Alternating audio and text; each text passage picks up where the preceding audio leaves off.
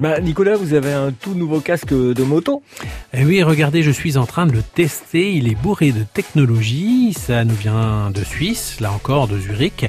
Et c'est Aegis Rider euh, qui est la start-up qui a créé ce nouveau casque. Bah dites-moi, je vois qu'il y a deux petits écrans euh, à l'intérieur. Voilà, ce casque, si je vous en parle, c'est parce qu'il fait appel à la réalité augmentée. Vous savez, la réalité augmentée, c'est la capacité à mettre dans mon champ de vision des éléments numériques qui vont m'aider.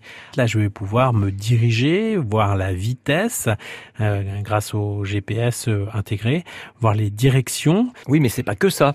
Non, pas que ça. Là, la prouesse technologique, c'est un casque qui vise à améliorer notre sécurité. Et la sécurité, eh bien, elle est rendue possible grâce à un ensemble de capteurs dans ce système. C'est assez impressionnant.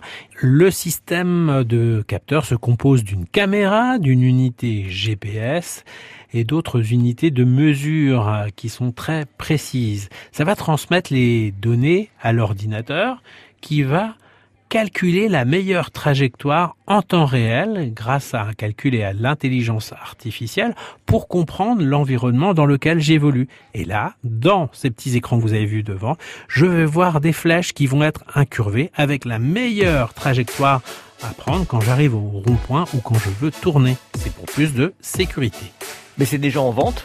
Alors non, c'est en bah, on va dire que c'est en pré-vente ou en précommande. Ça s'appelle Aegis Rider, c'est suisse et c'était présenté à Vivatech. Du coup, on fait un petit coucou à tous les motards qui écoutent France Bleu Mayenne. Voilà, ils sont nombreux.